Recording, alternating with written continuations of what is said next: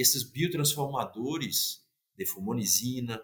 de, de, de oxalenol, por exemplo, são registrados na União Europeia como é, a forma mais efetiva de controle dessas toxinas. Então, se nós defendemos muito aí minerais,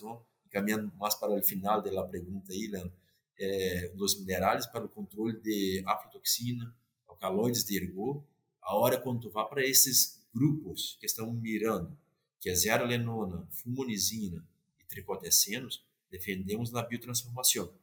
por efetividade e barra inclusão.